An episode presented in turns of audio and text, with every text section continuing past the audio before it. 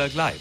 Heute mit Gerold Riedmann. Einen schönen guten Abend. Mittwochabend in Vorarlberg und äh, ich weiß, Sie sind Vorarlberg Live etwas früher gewohnt, aber wenn der Bundeskanzler auf Einladung der VN in Vorarlberg ist, dann muss man etwas flexibel sein. Schön, dass Sie dabei sind bei unserer Ausgabe heute Abend. Es ist der erste Besuch von Karl Nehammer in seiner Funktion als Bundeskanzler in Vorarlberg anlässlich der Top 100 Wirtschaftsskala heute. Und wir freuen uns natürlich über Ihren Besuch zunächst bei uns im Studio.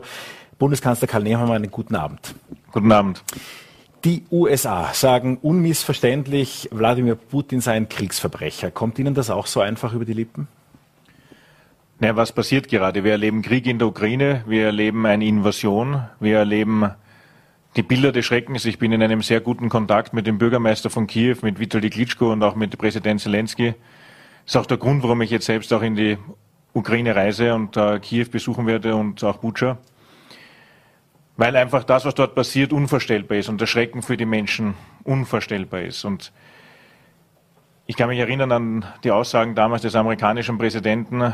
Ich glaube, man muss in der Rhetorik, auch wenn es um Krieg geht, auch wenn es um das Leid der Menschen geht, trotzdem immer wieder auch versuchen, dorthin zu kommen, wo wir alle hinwollen, nämlich dass Frieden herrscht, dass ein Waffenstillstand möglich wird, dass es stabile humanitäre Korridore gibt Daher muss man aus meiner Sicht dort Verbrechen benennen, wo sie passiert sind, wie wir sie jetzt in Butscha erlebt haben.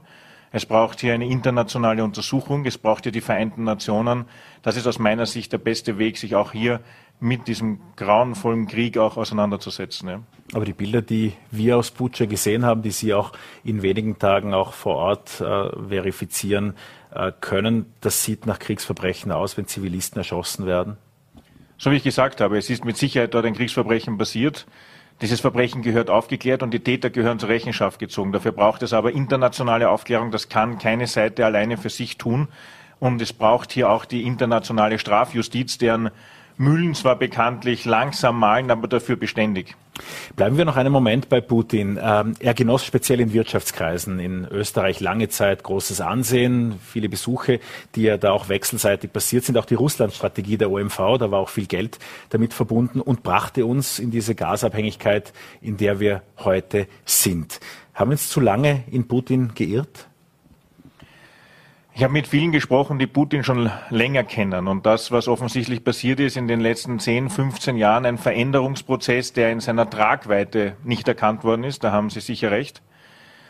Gleichzeitig muss man sagen, dass das russische Gas, von dem Sie sprechen, auch Wohlstand gebracht hat in Europa. Es ist das billigste Gas. Das heißt, auch Vorarlberg, genauso wie andere Bundesländer, die Industrie in Österreich profitiert und hat vor allem bislang von diesem billigen russischen Gas profitiert und hat uns offensichtlich dadurch auch in diese Abhängigkeit geführt, die Sie zu Recht kritisieren. Krisen legen immer die Wunden offen, die ähm, da sind, die man aber vorher übersehen hat. Die Abhängigkeit ist jetzt ein Faktum, mit der müssen wir umgehen, aber sie ist auch zu benennen, wenn es darum geht, effiziente Sanktionen gegen die russische Föderation zu beschließen. Wir haben jetzt wieder eine Verschärfung innerhalb der Europäischen Union beschlossen und aus meiner Sicht genau jetzt die Form der Sanktionen gewählt, die auch weiter der russischen Föderation als kriegstreibende Nation hier schaden werden. Warum? Weil es geht jetzt hier, man hat durch Beutewaffen festgestellt, dass westliche elektronische Bauteile darin verbaut sind. Das heißt, bei der Drohne genauso wie beim Kampfpanzer, beim Schützenpanzer und auch beim Kampfflugzeug. Das heißt, wenn diese westlichen Bauteile nicht geliefert werden, wenn es hier einen Engpass gibt, dann fliegt keine Drohne, dann kann ein Panzer nicht fahren. Solche Sanktionen braucht es jetzt, damit der Krieg aufhört. Sie haben sich dafür eingesetzt, diese Sanktionen nicht überbordend so zu gestalten, dass sie äh, unseren Nationen selbst schaden. Jetzt hat, äh, wenn Sie die EU ansprechen, Ratspräsident Michel heute gesagt, dass ein Gasimportstopp aus Russland unausweichlich sei. Sei eine Frage der Zeit, äh, die es aber brauche, um den Krieg zu beenden. Sie haben das gestern noch als unrealistisch bezeichnet. Was gilt jetzt? Na, es gilt das, was ich sage, denn eine Ankündigung ist ja das eine und äh, Belgien besitzt vier Atomreaktoren, die auch jetzt noch weiter verlängert werden. Das hat mir zumindest der Premierminister von Belgien gesagt, hat eine andere Stromversorgungssicherheit als Österreich. Bei uns wird nämlich Gas auch zur Stromproduktion verwendet und aber auch ganz besonders wichtig für die Industrie. Und Industrie heißt auch Arbeitsplätze, heißt Wohlstand und heißt Lieferkettensicherheit. Das heißt, was braucht es? Ich habe keine persönliche Affinität zu russischem Gas. Wir haben langfristige Verträge. Aber das ist aus meiner Sicht gar nicht das Thema. wenn man weg will von russischem Gas, dann muss man diese Gasmengen, die man braucht, und das sind 85 Terawattstunden in Summe und 80 davon sind russisches Gas, dann muss ich die wo kompensieren können. Dann muss es der Markt hergeben, dann müssen die Pipeline auch in der Lage sein, vom West nach Ost zu bringen. Ich finde, das ist keine Frage von, von Emotion, das ist eine Frage von Rationalität. Gibt es diese Mengengerüste und können wir so russisches Gas kompensieren? Da haben wir immer gesagt, kurzfristig nein. Jetzt ist es wichtig, für den nächsten Winter vorzusorgen, die Energiesicherheit herzustellen, mittelfristig mehr Gasanbieter zu finden und langfristig raus aus den fossilen Energieträgern durch erneuerbare Energie. Aber das ist ein Prozess und den kann ich nicht von heute auf morgen starten. Denn ist, der geht auch in Österreich schon länger. Wir sind in, in der Europäischen Union vorzeigbar mit diesem Prozess. Sie dürfen nicht vergessen, unser Nachbarland, äh, die Bundesrepublik Deutschland, ist genauso abhängig von russischem Gas wie wir, nur in einer anderen Form. Auch da braucht die Industrie russisches Gas. Aber auch die Bundesrepublik Deutschland produziert gerade derzeit Strom aus Braunkohlekraftwerken, was Österreich schon sehr lange jetzt nicht mehr tut. Und deswegen muss man eben immer genau hinschauen, Gleiches mit Gleichen und Ungleiches mit Ungleichen vergleichen, um hier tatsächlich zu einem rationalen Befund zu kommen. Emotion hilft hier nicht. Ich sage nur noch eines dazu, wenn mir das wichtig ist. Wenn die Ukraine sagt, dass es unerträglich ist, dass wir russisches Gas beziehen und hunderte Millionen Euro Richtung Russland schicken, zu 100 Prozent verständlich. Die sind im Krieg. Im Krieg gibt es nur Schwarz und Weiß und kein Grau. Was bedeutet das Grau in der Farbe in der Frage für Österreich? Grau heißt in diesem Fall, es ist für mich genauso unerträglich der Gedanke. Es ist furchtbar, dass es so ist. Aber ich habe eine Verantwortung als Bundeskanzler der Republik Österreich gegenüber den Menschen für die Energieversorgungssicherheit, gegenüber der Industrie, damit die Arbeitsplätze nicht verloren gehen. Und die gilt es eben genauso wahrzunehmen. Ich habe verstanden, momentan geht das nicht. Äh, wie sieht das auf den kommenden Winter hin aus? Ist es vorstellbar, dass im kommenden Winter Österreich ohne russisches Gas auskommt, auch was die Produktion, die Industrie, Gas steckt in so vielen Dingen des täglichen Lebens, vom Toastbrot bis äh, zum Zeitungspapier drin? Nein, das geht nicht. Also wir werden weiterhin jetzt diese Abhängigkeit von russischem Gas haben, weil die Mengen, die wir zum Kompensieren brauchen, nicht vorhanden sind.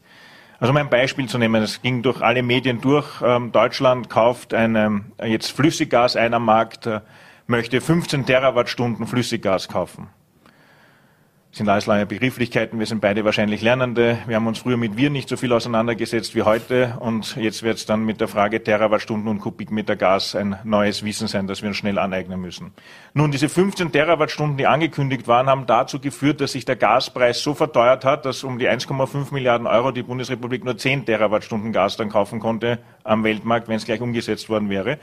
Und nur damit wir eine, ein Mengengefühl bekommen, wovon ich spreche. Österreich mit 8,9 Millionen Einwohnern, seine Industrie, seinen privaten Haushalten verbraucht in einem Wintermonat wie Jänner über 10 Terawattstunden Gas. Das ist das kleine Österreich. Deutschland hat jetzt 10 Terawattstunden gekauft. Können Sie sich vorstellen, in welcher Relation sich das befindet für den deutschen Gasverbrauch? Es ist eine, eine Rechenaufgabe, es ist eine rationale Frage und deswegen wird auch den, der Winter, der jetzt kommt, mit Sicherheit, sofern es fließt, und das tut es bis jetzt, mit russischem Gas auch hier die Einspeicherung vorgenommen werden und die Vorsorge getroffen werden. Sie haben in allen Einzelfällen, wenn es darum ging, ähm, die ja, die Ausweisung von russischen Diplomaten war jetzt gestern das Thema. Vor einigen Wochen war es, wie nachhaltig das Oligarchenvermögen in Österreich äh, verfolgt wird oder auch festgestellt wird. Ähm, wieso hat man den Eindruck, dass Österreich da etwas zurückhaltender vorgeht, als es die USA vorleben, aber auch äh, andere europäische Staaten angreifen? Eindrücke entstehen aus Emotionen. Ich bleibe da lieber wieder bei den Fakten. Ich habe eine sehr, sehr positive Rückmeldung bekommen für die Haltung Österreichs. Österreich war noch nie so klar positioniert in der Frage, wenn es darum geht, Unrecht zu benennen. Wir haben uns klar positioniert auf der Seite der Europäischen Union, klar positioniert in der Frage der Sanktionen. Und ja, wir sind ein neutrales Land. Wir haben diese Neutralität auch zu leben. Das tun wir in militärischen Fragen. Wir haben wenn es darum geht, und das ist einzigartig in der Geschichte der Europäischen Union, wie leider einzigartig ist seit dem Zweiten Weltkrieg, dass wieder ein Invasionskrieg auf europäischem Boden geführt wird, dass die Europäische Union ja Waffen und Munition liefert. Österreich darf sich daran nicht beteiligen, aber im Rahmen der europäischen Solidarität haben wir mit einem konstruktiven Veto, wie Malta, wie Irland, ähm, uns dem enthalten und haben es aber damit auch nicht verhindert. Das heißt, Österreich ist am Rande dessen, was zulässig ist als neutraler Staat, um Solidarität hier zu zeigen und was Österreich im ganz besonderen Ausmaß tut. Und da bin ich sehr dankbar, nämlich wem? Den Österreicherinnen und Österreichern und Menschen, die in Österreich leben, Es ist die unglaubliche Solidarität, die derzeit geleistet wird. Wir sind führend in der Europäischen Union mit der Aufnahme von Vertriebenen. Schon über 45.000 sind hier. Es geht um Frauen und Kinder. Wenn es um Kinder geht, geht es um die Frage der Integration in die Schule.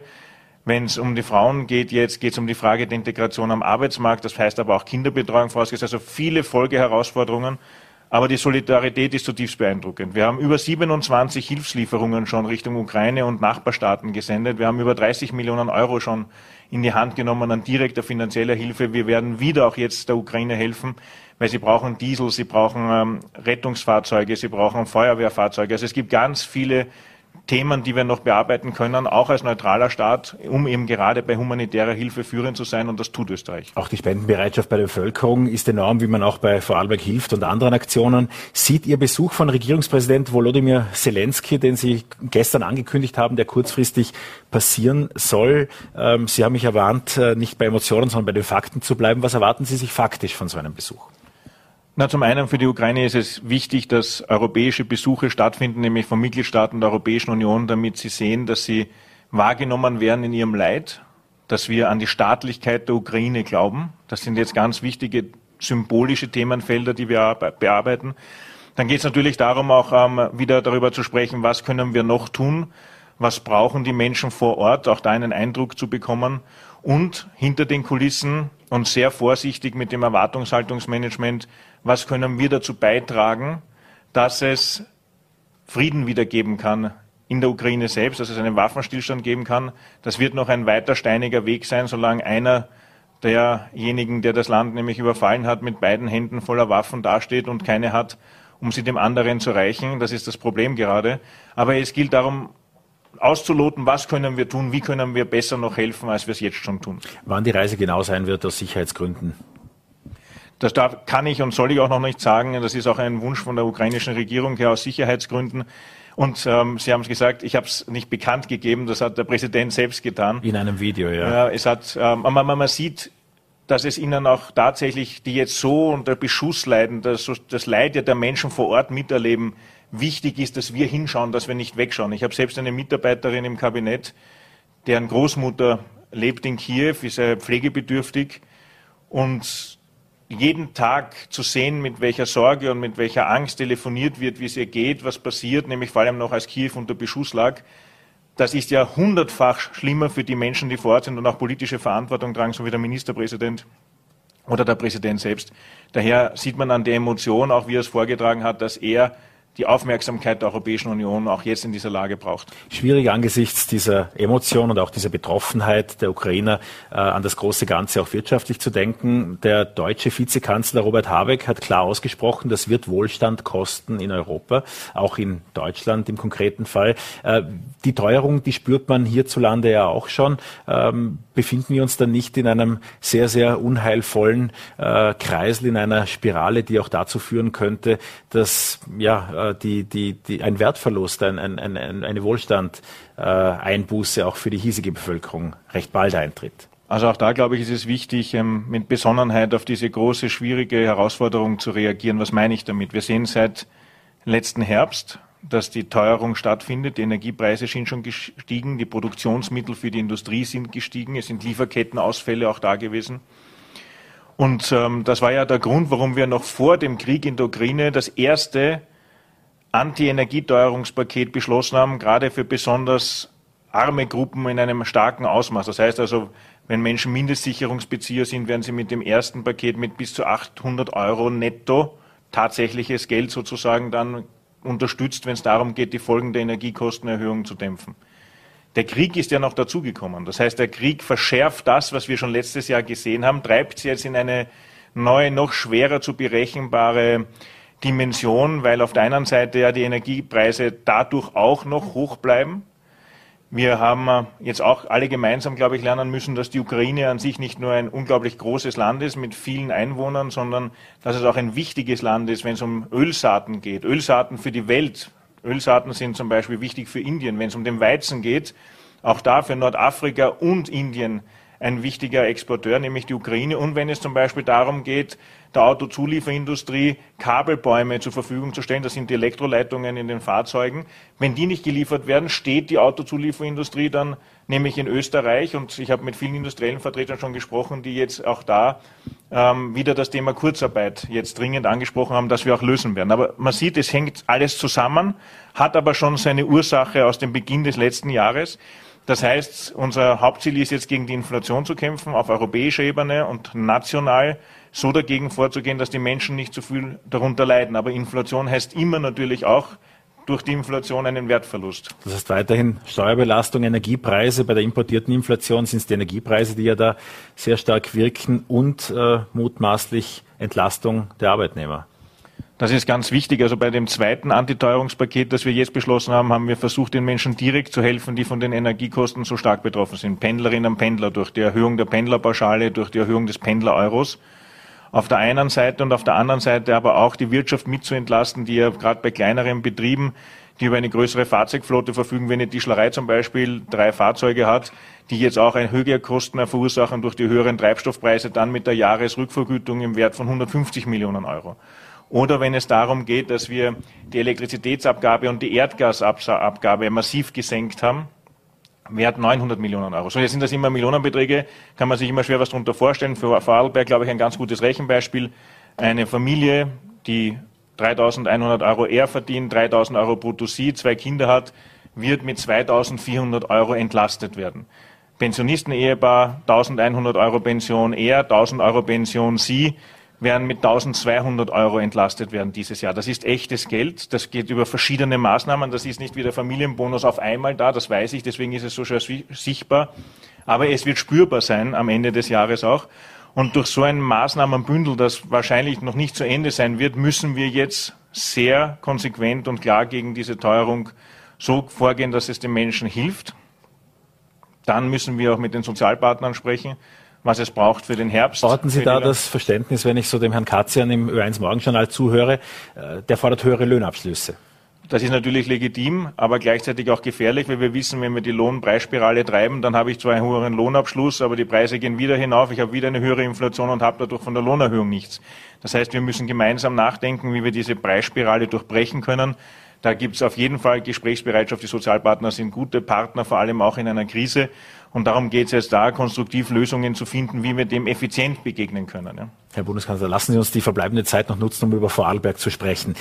Die Probleme in Vorarlberg sind ja ganz anders gelagert sozusagen. Äh, die Vorarlberger ÖVP ist in eine Parteispendenaffäre geraten, die Zurücktritten in Wirtschaftskammer und Wirtschaftsbund geführt hat. Welche Maßnahmen leiten Sie für die ÖVP aus diesen Erkenntnissen zur Finanzierung der Vorarlberger ÖVP ab? Na, zum einen verhandeln wir ja auf Bundesebene und sind dabei schon sehr weit gekommen, das Parteienfinanzierungsgesetz neu, das mehr Transparenz bringen wird. Und hier hat ja auch für Vorarlberg jetzt selbst auch auf der Landesebene ganz klar gemacht, dass ihm Transparenz wichtig ist, damit eben der Anfangsverdacht gleich von vornherein ausgeräumt ist, dass hier irgendwie etwas Unrechtes passiert sei. Transparenz ist da das Gebot der Stunde. Wir verhandeln ja auch das Mediengesetz gerade neu. Das heißt auch hier mehr Transparenz in der Frage der Inseratenvergabe.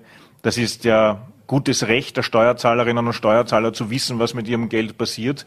Genauso ist es wichtig, einen, einen diversifizierten Medienmarkt auch in Österreich zu haben. Das ist immer eine große Herausforderung. Die Medienministerin, jetzt die Susanne Raab, verhandelt gerade mit den Medienpartnern zu diesem Thema. Und ich glaube, der Grundsatz muss sein, so viel Transparenz immer wie möglich, so dass auch Arbeiten noch möglich ist unter diesen Umständen. Ich glaube, das ist ein wichtiger Grundsatz. Die Menschen haben ein Recht auf Transparenz. Die Steuerzahlerinnen und Steuerzahler haben dieses Recht und fordern es auch zu Recht ein. Und wir müssen es in der Politik auch gewähren. Lässt sich das Amtsgeheimnis in Österreich abschaffen? Das wäre eine dritte Gesetzesinitiative, die Sie jetzt nicht angesprochen haben. Da sind die Länder, auch die Gemeinden ziemlich dagegen. Ja, das ist auch tatsächlich wieder wie immer bei diesen Themenfeldern enorm komplex. Warum? Weil das Amtsgeheimnis per se für uns beide sofort ein Thema wäre zu sagen, natürlich gehört es weg, die Menschen sollen wissen, warum was passiert ist und wie es passiert ist. Ähm, dann kommt gleichzeitig dazu, Achtung, welche Rechte Dritter werden damit auch gleichzeitig äh, belastet. Wie können wir es tun, ohne dass wir die Datenschutzgrundverordnung und Rechte Unbeteiligter nicht unnötig beschweren? All das gab es ja auch in den Einwendungen. Deswegen ist das so kompliziert zum Verhandeln. Das heißt, das ist das, was ich gemeint habe. Transparenz ist ein hohes Gut. Aber Transparenz ist ja auch gleichzeitig immer so, dass ich sage, meine Freiheit endet dort, wo die Freiheit des anderen beginnt. Und in diesem Zusammenspiel verfassungsrechtlicher Grundrechte muss man auch dann genau solche Maßnahmen entwickeln. Und das ist eben auch sehr aufwendig, wie man jetzt sieht. Ja. Herr Bundeskanzler, just in der Zeit, in der Sie Generalsekretär der ÖVP waren, auch das Jahr 2019, da gab es einen Rechenschaftsbericht der ÖVP. Die ÖVP ist die einzige Partei, die den bisher nicht veröffentlicht hat. Der Rechnungshof klang heute schon etwas hilflos, die wievielte Überarbeitung der ÖVP dann noch irgendwann komme. Wieso ist es so schwierig, einen Rechenschaftsbericht einer Partei von vor drei Jahren zu veröffentlichen? Also auch hier, das glaube ich nicht, dass das der Rechnungshof gesagt hat, weil der Rechnungshof ist ja derjenige, der durch seine berechtigte Neugierde immer wieder neue Fragen auch einmeldet und das dazu führt, dass man an die, wenn zum Beispiel 50 Fragen noch dazukommen vom Rechnungshof, auch diese ja gewissenhaft und ordentlich beantworten muss. Ähm, dann ist noch der, ich habe dann mich erkundigt beim ehemaligen Bundesgeschäftsführer und Generalsekretär, warum das da auch Verzögerungen gegeben hat. Da war weder Covid auch eine Ursache davon, die sozusagen die Mitarbeiterebene in der Volkspartei betroffen hat. Das, was ich sehe und spüre, ist bei der Generalsekretärin, beim Bundesgeschäftsführer und auch einfordere, ist totale Kooperation mit dem Rechnungshof. Die Fragen, die gestellt werden, werden beantwortet. Und nur eine kleine Korrektur. Wir haben unsere Wahlkampfkosten schon einmal veröffentlicht, und zwar durch einen Wirtschaftsprüferbericht. Erinnern Sie sich, ich habe es war ein Prozess gegen eine Wochenzeitung in dieser Frage. Also wir haben schon klar gemacht, dass wir unter diesen ähm, Wahlkampfkostenobergrenze von sieben Millionen Euro gelegen sind. Aber der Rechnungshof ist in seiner Frage natürlich viel komplexer. Er kann auch sozusagen dann, wenn wir etwas darstellen, sagen, er hat eine andere Auffassung dazu und dann müssen wir wieder dagegen argumentieren, warum. Jetzt kann man sagen, warum ist das bei der Volkspartei überhaupt so kompliziert? Eine einfache Antwort darauf, wir sind keine zentralistische Partei, so wie die Sozialdemokratie, wir sind eine föderale Partei, wir haben sechs Teilorganisationen. Jetzt ist es doch wieder die, die Bündestruktur. Nein, nicht doch wieder, es ist die Volkspartei. Die Volkspartei ist die Bündestruktur. Das ist keine, das ist ja, wenn man die Entstehung der ÖVP versus Sozialdemokratie sieht, dann ist es ja das Gegenkonzept zum Sozialismus. Sozialismus ist äh, Zentralismus und Kollektiv und ähm, Volkspartei ist christliche soziale Philosophie, Solidarität, aber auch Subsidiarität. Das heißt, dass hier die Einzelverfasstheit der Teilorganisationen das Fundament für die Volkspartei sind, um in die gesellschaftlichen Gruppen abzubilden. So, das heißt aber sechs Teilorganisationen im Bund, nochmal sechs Teilorganisationen damit in neun Bundesländern. All das muss zusammengefasst werden in einen großen Bericht. Das ist von der Organisation her enorm aufwendig. Aber wie gesagt, wir stellen uns diese Herausforderung. Wenn allerdings natürlich vom Rechnungshof berechtigt, unberechtigt Zweifel sind an Darstellungen und dann wir ergänzend Antworten liefern müssen, dann ist das ein Gegenspiel sozusagen, warum es auch mehr Zeit braucht. Eine Vorarlberg-Frage haben Sie erwartet, die will ich natürlich gerne stellen. Die S18, diese Straßenverbindung in die Schweiz. Da haben die Schweizer jetzt bekannt gegeben, sie wollen jetzt nicht weiter planen, bis die Österreicher irgendwie mal einig sind, was und wo sie überhaupt wollen. Können Sie nachvollziehen, dass den Schweizern das jetzt auch langsam zu bunt wird? Total. Also wir sind generell und leben in einer Gesellschaft, wo wir vor der großen Herausforderung stehen, dass wir Infrastrukturprojekte brauchen, auch um die Menschen zu entlasten. Auch die S18 ist so ein Projekt. Das ist ja zur Entlastung der Menschen und nicht zur Belastung gedacht. Und äh, entweder Genehmigungsverfahren ewig brauchen oder dann eben so wie jetzt andere Verzögerungen auftreten. Aber das ist zum Beispiel auch ein ganz großes Themenfeld, das noch dann viel wichtiger wird für uns für die Zukunft. Unabhängigkeit von fossilen Energieträgern heißt Investition in erneuerbare Energieträger, das heißt mehr Wasserkraft, mehr Windkraft, mehr Solar. Wenn ich daran denke, dass ein Kleinwasserkraftwerk bis zu zehn Jahre dauert im Genehmigungsverfahren, bis es in Betrieb ist, und gleichzeitig der Wunsch groß ist, dass wir rauskommen aus den fossilen Energieträgern, braucht es aus meiner Sicht hier eine Beschleunigung der Verfahren, die spürbar ist. Wir brauchen die Netze, die wir ausbauen müssen. Gerade erneuerbare Energie braucht eine Investition in Leitungsinfrastruktur. Also das sind große Aufgaben, die nicht bewältigt werden können, wenn wir nach den alten Verfahren vorgehen, weil dann werden sie erst in 10, 20 oder 30 Jahren vollzogen. Und ich glaube, es braucht hier einfach mehr Mut auch zur Beschleunigung in diesem Verfahren. Von Bundesseite wie auch von Landesseite, aber auch von der Europäischen Unionsseite, die hier ebenfalls viele Vorgaben macht, die zu Verzögerungen führen. Bundeskanzler, wir müssen langsam zum Schluss kommen, aber eine Sache habe ich nicht verstanden diese Woche. Ich habe auch niemanden innerhalb oder außerhalb der ÖVP getroffen, der wusste, warum sie am Montag diese Pressekonferenz gegeben haben. Da gab es ja diesen Zwischenfall, eigentlich eine Geschichte, über die nur in einigen Medien berichtet worden war, nämlich dass Personenschützer von Ihnen äh, einen äh, Alko-Park-Unfall, also einen Blechschaden offensichtlich verursacht haben. Und Sie haben Sie haben vorher sehr an die Fakten appelliert. Ich habe Sie in der Pressekonferenz sehr emotional erlebt, eine sehr emotionale Pressekonferenz kurzfristig einberufen, am Montag gemacht. Wieso haben Sie die Pressekonferenz gegeben? Na, da muss man die Vorgeschichte erklären. Es gab eine parlamentarische Anfrage. Es war gestern Reinhold Einwallner hier In zu diese Gast. parlamentarische Anfrage wurde ein Originalschreiben einer anonymen Denunzierung hineingegeben. Und in diesem Schreiben ist sehr detailliert beschrieben, wie der Personenschutz meiner Frau und meiner Kinder funktioniert. Und ich habe es auch persönlich dem Reinhold Einwallner gesagt, man soll sich mit mir auf der politischen Ebene auseinandersetzen, aber man soll meine Kinder und meine Familie aus dem Spiel lassen im wahrsten Sinne des Wortes, denn das ist keins. Personenschutz ist kein Privileg, es ist eine Möglichkeit, sich vor Angreifern zu schützen, die offensichtlich jetzt in der politischen Auseinandersetzung immer mehr werden. Ich bin den Männern und Frauen dankbar, die das tun für meine Familie. Aber es ist das an sich schon schwer genug. Ich habe zwei Kinder, die in der Pubertät sind. Sie können sich vorstellen, wie die sich fühlen, dass sie keinen Schritt ohne Aufmerksamkeit eines Polizisten oder einer Polizistin tun können. Und genau das war der Punkt. Ich habe darauf hingewiesen, dass die politische Auseinandersetzung mit mir, die parlamentarische Anfrage an sich, na selbstverständlich, aber ein anonymes Denunzierungsschreiben hineinzugeben, das dazu noch die Sicherheit meiner Familie gefährdet, das war der Punkt, wo ich gesagt habe, das überschreitet in der politischen Auseinandersetzung eine rote Linie. Und ich finde, da muss man sich auch dem stellen. Also ich stelle mich gern der Sozialdemokratie in jeder politischen Herausforderung. Ich glaube, habe auch ähm, die äh, Physiognomie dazu, dass es genug Angriffsfläche gibt. Aber sie sollen meine Kinder und meine Frau in Ruhe lassen. Die Physiognomie ist ein gutes Stichwort für unseren nächsten Punkt. Herr Bundeskanzler, vielen Dank für den Besuch bei Vorarlberg Live. Dankeschön.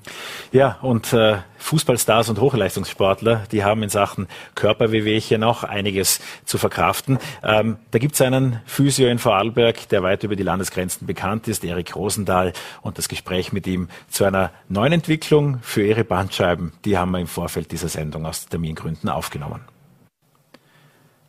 Erik, wie sehr hat unser Rücken in der Homeoffice-Zeit gelitten? Enorm. So, was ich jetzt in meiner Praxis sehe, ist, dass sicher 80, 90 Prozent der Menschen, die im Homeoffice waren, auch starke Rückenschmerzen haben. Woran liegt das? Sind das die schlechten Stühle, die wir zu Hause haben?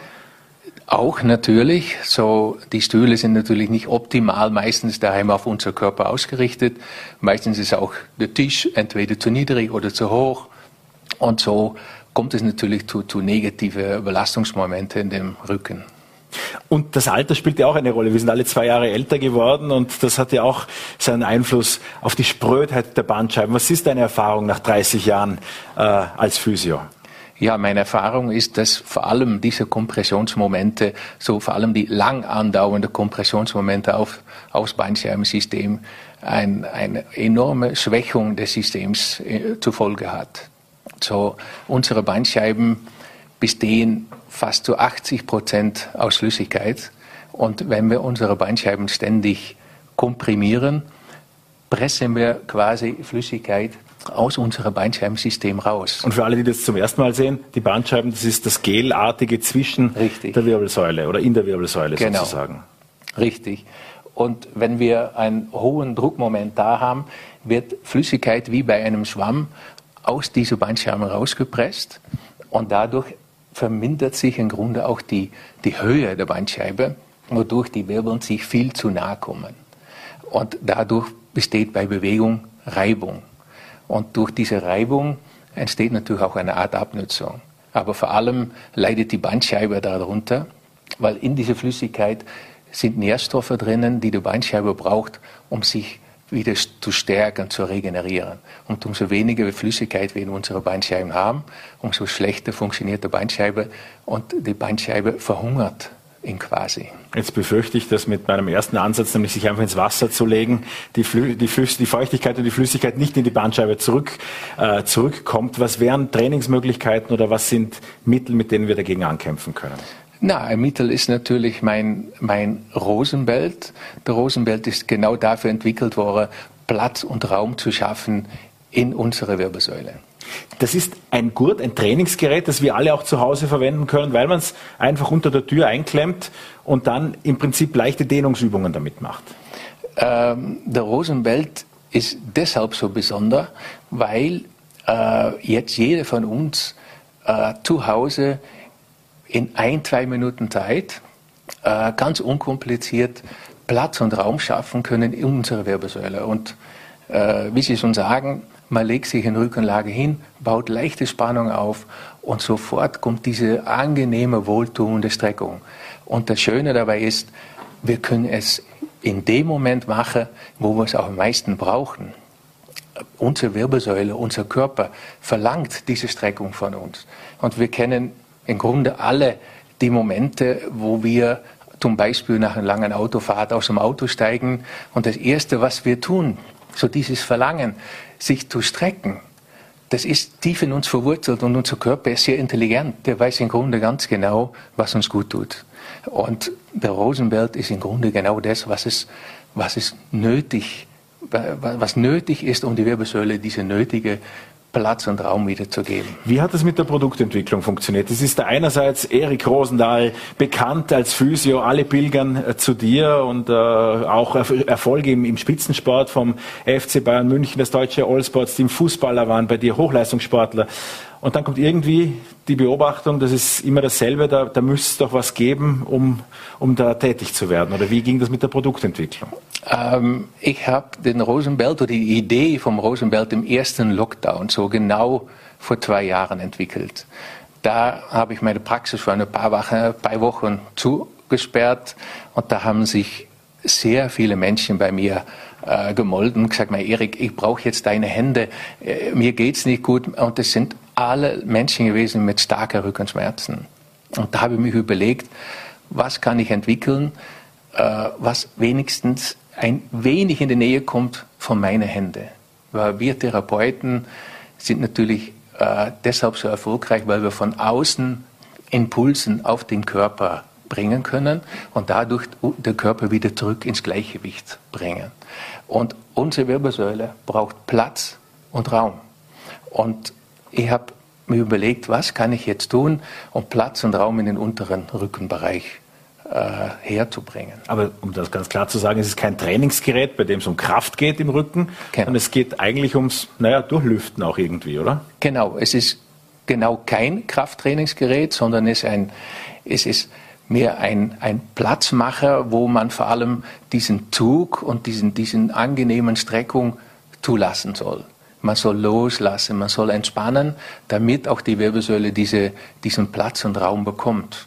Sobald wir es natürlich äh, als ein Trainingsgerät sehen, werden wir im Grunde die, die, die, die Effektivität äh, schmälern im Grunde. Mit welchen Wehwehchen, mit welchen Leiden kommen die Menschen in eine Praxis, wo du sagst, das wäre jetzt ein Fall für den Rosenbelt? Das sind natürlich Verspannungen, Rückenschmerzen, äh, die man natürlich so, die man relativ schnell mit dem Rosenbelt wieder, wieder, wieder lindern kann. Äh, aber natürlich auch Menschen mit Bandscheibenvorfälle, Bandscheibenschäden, äh, mit Gleitwirbeln.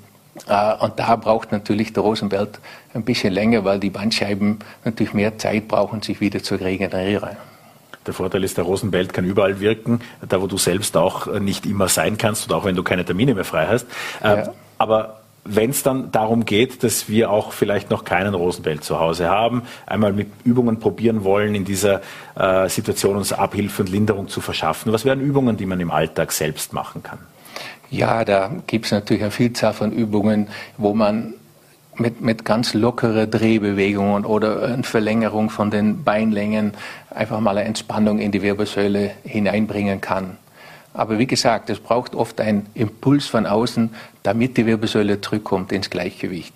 Und das können wir mit Übungen nicht immer herbringen. So wir brauchen ab und zu mal einen Zug oder einen ein, ein Schupfer, damit unsere Wirbelsäule zurück ins Lot kommt zwei Dinge über Physiotherapie, über die du mich noch aufklären musst. Das eine ist das, es sind immer Niederländer. Was, was ist in Holland passiert, dass das mit der Physiotherapie Jahre vor das überall anders war, so eine Spezialisierung gab?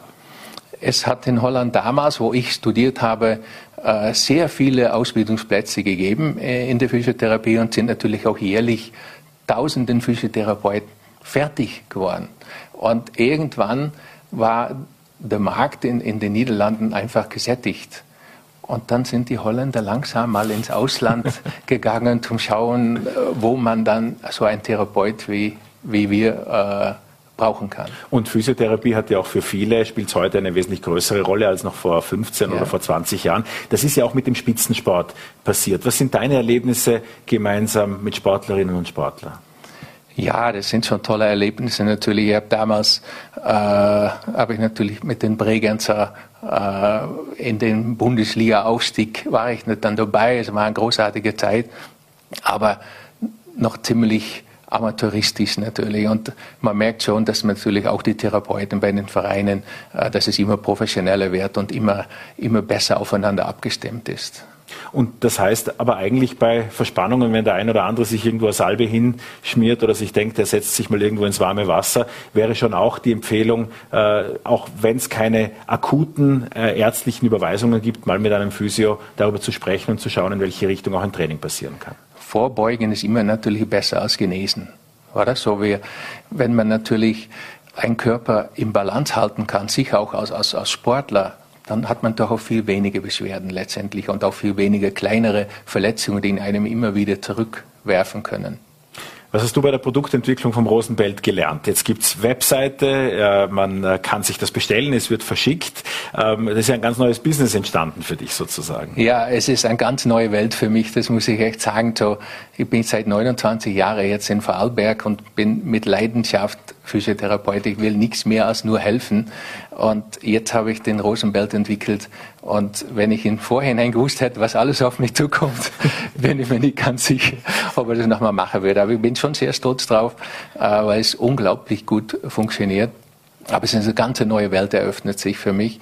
Ähm, auch eine schöne Welt. Ich, in der Entwicklungsphase habe ich mit sehr, sehr vielen Topsportlern zusammengearbeitet, aber auch mit vielen meiner Patienten und ein unglaublich gutes Feedback bekommen.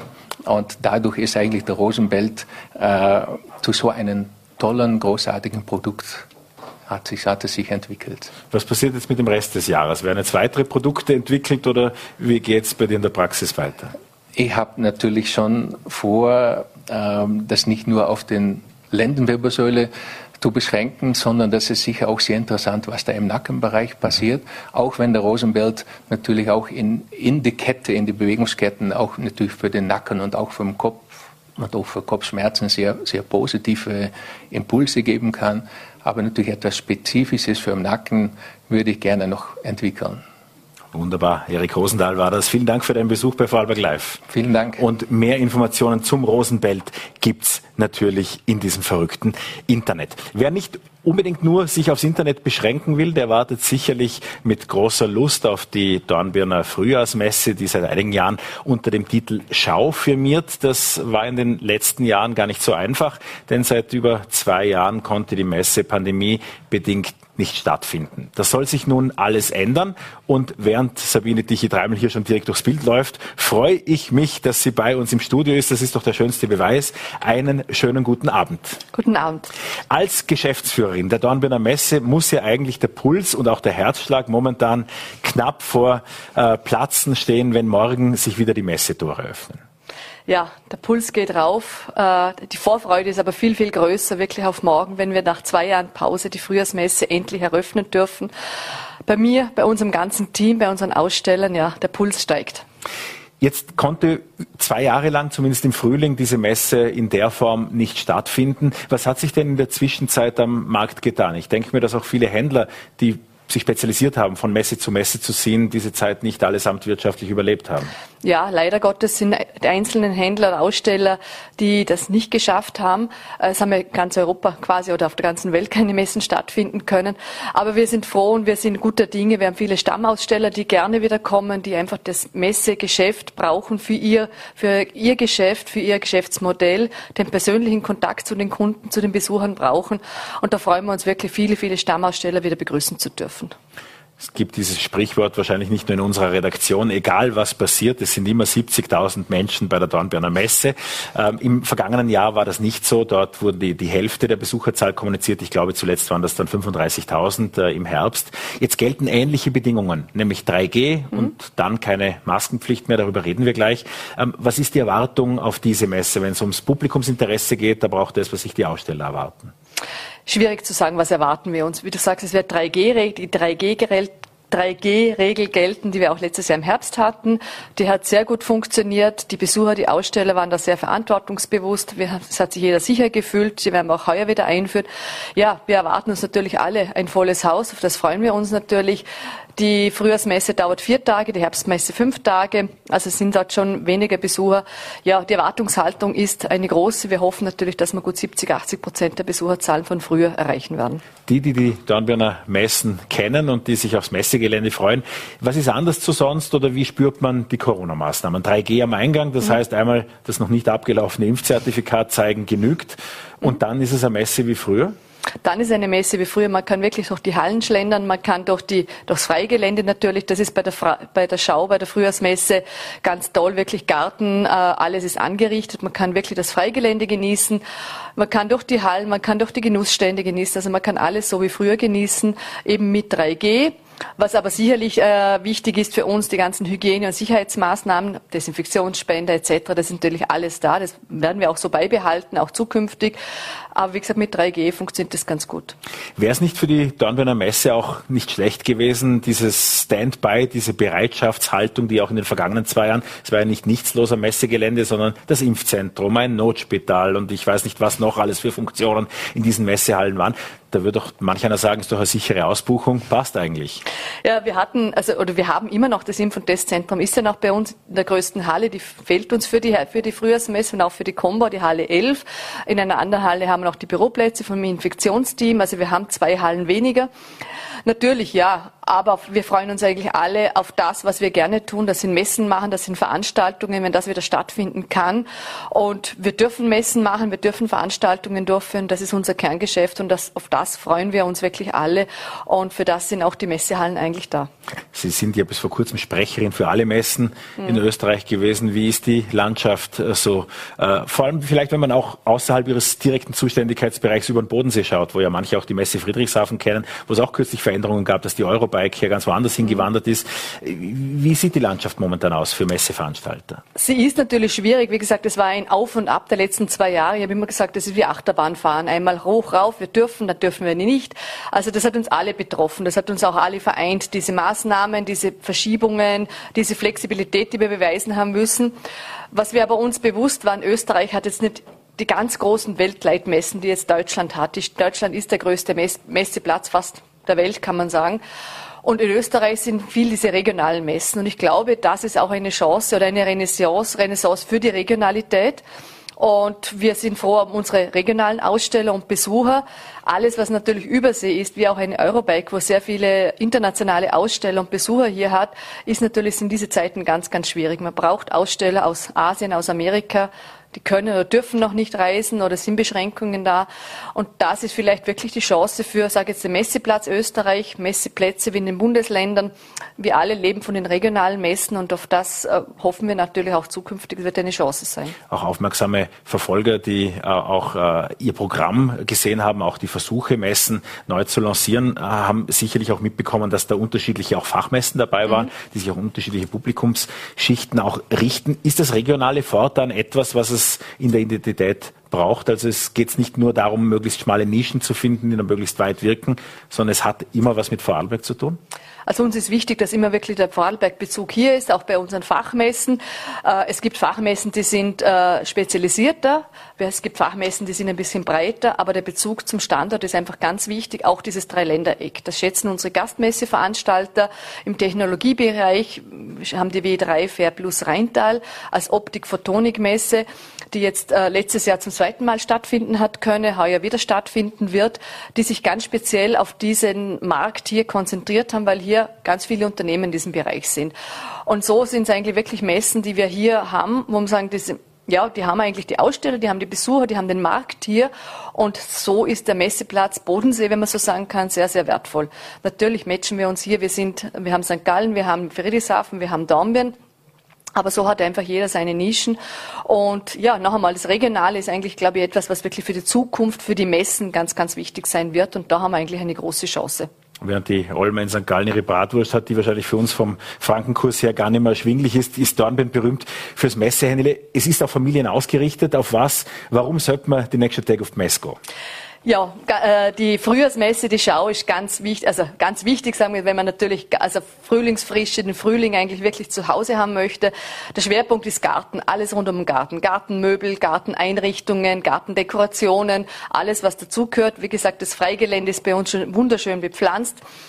Es wird gegrillt, habe ich gesehen, auch vegan. Genau, es wird gegrillt.